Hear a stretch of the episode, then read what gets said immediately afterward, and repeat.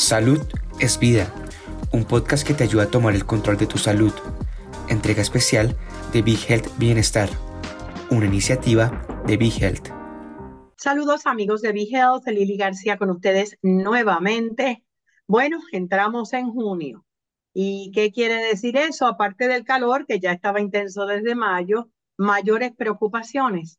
¿Por qué? Porque comenzamos una temporada de huracanes y en un ambiente que ya está emocionalmente inestable, de una pandemia que todavía no nos ha dejado, muchos cambios ocurriendo, se añade uno más. Para hablar un poquito de cómo podemos mantener y conservar una buena salud mental en esta temporada, tenemos con nosotros a la psicóloga clínica doctora Nicole de la Torre Mercado. Bienvenida, Nicole, gracias por estar con nosotros en Be Health. Saludos, gracias por la oportunidad. ¿Coincides conmigo en que suben los niveles de ansiedad en esta época? Oh, sí, definitivamente, la, la época de huracanes y yo creo que, que más a nosotros que estamos acá en el trópico, pues tiende a ser un momento estresante. ¿Cuáles tal vez tú dirías que son las señales de que una persona no está manejando bien esto? Las señales van a variar de persona en persona, tanto los niños como los adultos lo van a manifestar de diferentes eh, maneras, pero usualmente podemos ver lo que es irritabilidad, eh, la concentración se va a ver un poco afectado, pudiera verse afectada, reacciones exageradas, mucha preocupación, eh, vergüenza, culpa, ya esto, ¿verdad? Moviéndonos a lo que sería, pues, unos casos un poco más extremos, pero mayormente eh, va a estar caracterizado, pues, por lo que es esa preocupación, eh, completamente esperado por el no saber qué es lo que precisamente va a pasar. No, y, y, cuando sumamos a eso, al hecho de que, pues, en Puerto Rico se nos va el sistema de energía eléctrica, de que caigan tres gotas, eh, pues yo creo que todavía hay hay un poco, no sé, ¿verdad? Tú en tu práctica que has notado de estrés postraumático, no solamente de María, sino también de Fiona el año pasado. Sí. Nosotros, ¿verdad? Ya venimos con, con una secuencia de eventos que de por, de por sí traen, traen estresores con, con ellos. Así que cuando esa memoria emocional se activa, pues nuestro cuerpo, nuestra mente va a reaccionar. Eh, nos dicen la palabra huracán y tal vez cuando esto comienza en los noticieros, pues vemos las largas filas y todo lo que a lo mejor nos está caracterizando luego de María para acá. Eh, así que este temor eh, es esperado y más con, con la, los eventos que nosotros hemos vivido en los pasados años. Entonces, ¿cómo prevenirlo? ¿Cómo ayudarnos y ayudar a, a otros, ¿verdad? Familiares o seres queridos a que los niveles de ansiedad se mantengan. Digo, yo no puedo controlar la ansiedad de otras personas, pero, pero ¿cómo podemos ayudarnos?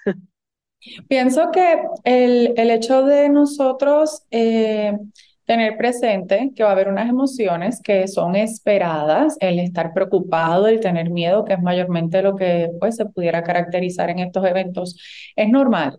Eh, tener estas emociones no, no va a ser malo.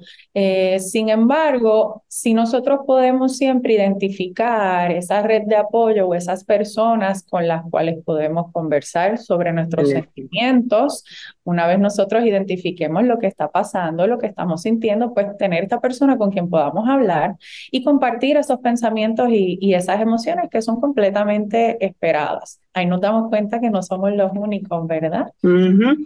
Otro punto bien importante va a ser la preparación. Si nosotros nos preparamos con tiempo, eh, por ejemplo, nuestra mochila de emergencia, identificar los refugios, tener accesible lo que son eh, medicamentos, eh, utensilios de primeros auxilios, ¿verdad? Eso definitivamente va a ser beneficioso para, para nosotros. y mantenernos informados la desinformación puede que nos aumente lo que es el miedo, la ansiedad, la preocupación. Eh, pero en este punto, Lili, muy importante eh, ser bastante selectivos. El exceso de información y eh, tener diferentes fuentes de información puede también que nos ponga un poco ansiosos. Así que vamos a identificar cuál va a ser esa fuente fideligna de la cual nos vamos a estar informando Y si el tener acceso a tanta información nos estresa demasiado, pues hacer unos ajustes ahí. Sí, porque aquí en Puerto Rico todo el mundo se convierte en meteorólogo cuando llega la temporada de huracanes. Entonces, a veces estamos escuchando a los oficiales, ¿verdad? Eh, eh, pero también a la vecina y a la prima que te llamó, etcétera, etcétera, etcétera. Y, y quiero que enfatices eso que mencionaste, me parece excelente, del problema de la sobreinformación. Sí, eh, muchas veces comenzamos a abrir enlaces en lo que son las redes sociales y demás, eh, y tenemos que estar conscientes de que no toda la información, porque esté redactada en una página que se vea bonita, significa real. Eh, ¿Verdad? Estos enlaces, pues un sinnúmero de personas pueden tener acceso y yo me atrevería a decir que debemos entonces limitarlos a que sean fidelignos, que sean páginas confiables, eh, que ya estén revisadas previamente y que cuando estemos eh, buscando esa información sea por expertos en el tema, no necesariamente la opinión de alguien que hecho. Así que ser selectivos con esa información definitivamente va a ser algo que nos va a beneficiar. ¿Entiendes eh, como psicóloga que el estar claro de que pues una tormenta o un huracán es una posibilidad, porque estamos en, en, la vía, porque es temporada, y el, y el uno reconocer esa posibilidad y aceptarla puede ayudarnos, ¿verdad?, a, abrirnos más a la experiencia y que no nos pongamos tan ansiosos. Sí, sí, sí, sí. Eh, y las emociones siempre van a estar, como mencioné, claro. con, con, las historias, ¿verdad?, que, que hemos tenido nosotros acá. Eh, pero más allá de decir, no, eso no viene o no, no va a pasar otra vez, es más bien estar un poquito más eh, presente, vivir en el presente y, y como bien mencionó, aceptar que sí, puede pasar, ha pasado en otras ocasiones, no necesariamente tiene que ser igual en esta ocasión, pero si nosotros nos preparamos, pues ya estamos trabajando un poquito en, en prevención. Eh, en términos, eh, mencionaste vivir en el presente, estar en mindfulness. Eh, ¿Cómo, qué, qué orejitas nos, nos, recomiendas, verdad, para poder practicarlo? hay un sinnúmero de, de, ejercicios, algunos son más elaborados que otros, pero por ejemplo, uno que es bien básico que utilizamos es el 5, 4, 3, 2, 1 y lo utilizamos con nuestros sentidos, ¿verdad? Nosotros vamos a utilizar esos cinco sentidos que tenemos y vamos a, a, utilizar esos sentidos a nuestro beneficio, nombrar cinco cosas que podemos ver, cuatro sonidos en el lugar donde estamos, tres cosas que, que podemos sentir, eh, también podemos identificar olores en nuestro entorno y algo que podamos saborear a saborear. O sea que va, va yendo por los cinco sentidos y en ese proceso, fíjate que puede durar que 30 segundos te desconectaste de la ansiedad. Sí, o tal vez pudiste manejarla de una manera diferente. Diferente. En nuestro sentido, ¿verdad? Estamos ya más enfocados en, en ese momento, en el presente, eh, que es algo que pudiera eh, aliviarnos. Esto no sustituye lo que serían pues casos más severos, cuando ya tenemos historial, cuando verdad tenemos otros factores que pudieran estar teniendo un impacto en lo que es nuestro estado de ánimo, pues 5, 4, 3, 2, 1 no necesariamente va a ser la alternativa correcta. No. Entonces, es importante mantenernos en contacto con nuestro profesional de la salud. Eso, eso mismo te iba a preguntar, eh, no solamente eh, con el profesional de la salud, en momentos de crisis, ¿verdad? Y un momento de tormenta, huracán sería una crisis, sino también eh, en términos de los medicamentos adecuados. Sí, definitivamente, si tenemos algunas condiciones crónicas o condiciones preexistentes que requieran de uso de medicamentos, eh, pues dentro del plan de preparación eso debe estar contemplado, al igual que documentos personales, documentos importantes. Eh, en caso de emergencia tengamos que abandonar nuestro hogar y llegar a algún refugio, pues nosotros tener eh, ese, ese plan ya eh, con esos medicamentos pues guardados o con nosotros. Cuando estamos hablando, eh, yo mencioné, ¿verdad? El, el, el, síndrome de estrés postraumático y muchas personas la relacionan con el campo de batalla, con personas que han sido veteranos, pero lo cierto es que tenemos mucho estrés postraumático, no solamente de los de, los, de María, sino también de nuestro periodo de, temblores, de terremotos.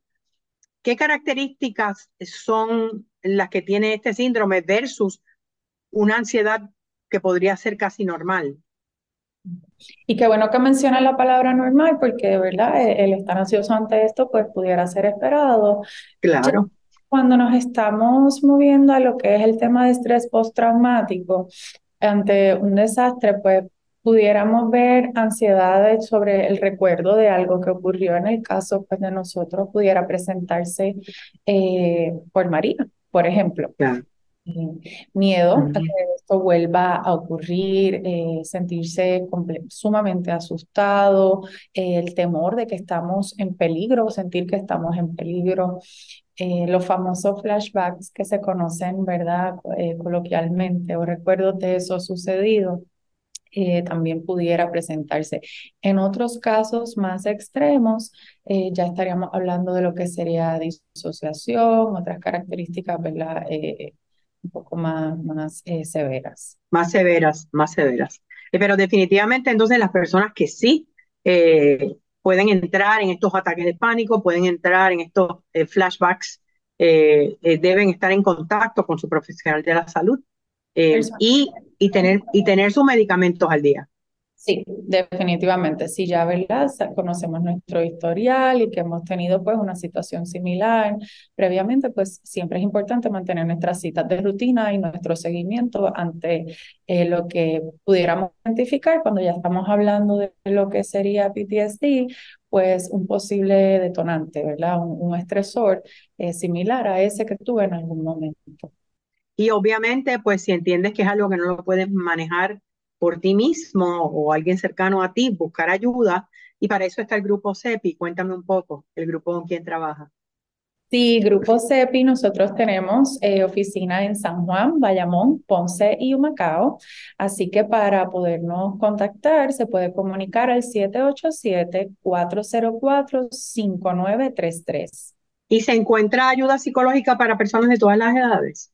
Todas las edades, adultos, eh, niños, adolescentes, sí, atendemos todas las edades.